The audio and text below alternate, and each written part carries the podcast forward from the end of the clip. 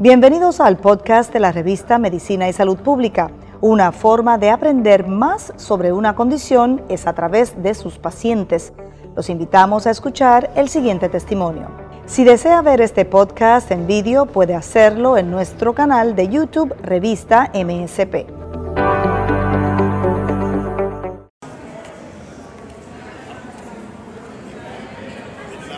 Sí, buenos días. Por este medio le hago un llamado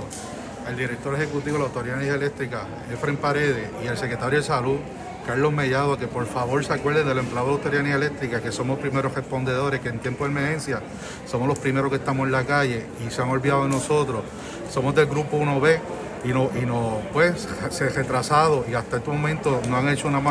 una vacunación masiva en los centros de trabajo de la Autoridad de Energía Eléctrica. Se acerca la temporada de huracanes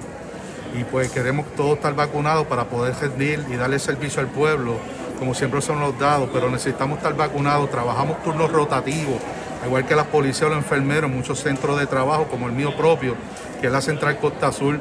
y en, cada central y en cada lugar de trabajo y enfermería que entendemos que con una buena coordinación con el centro, con el Departamento de Salud se podría llevar una, una vacunación masiva a nosotros que somos primeros respondedores, que estamos en el grupo 1B y nos sacaron y pues para poder vacunar a los maestros y a algunos presos. Por favor, exigimos nuevamente que se acuerden de nosotros, a los empleados de autoridades eléctricas,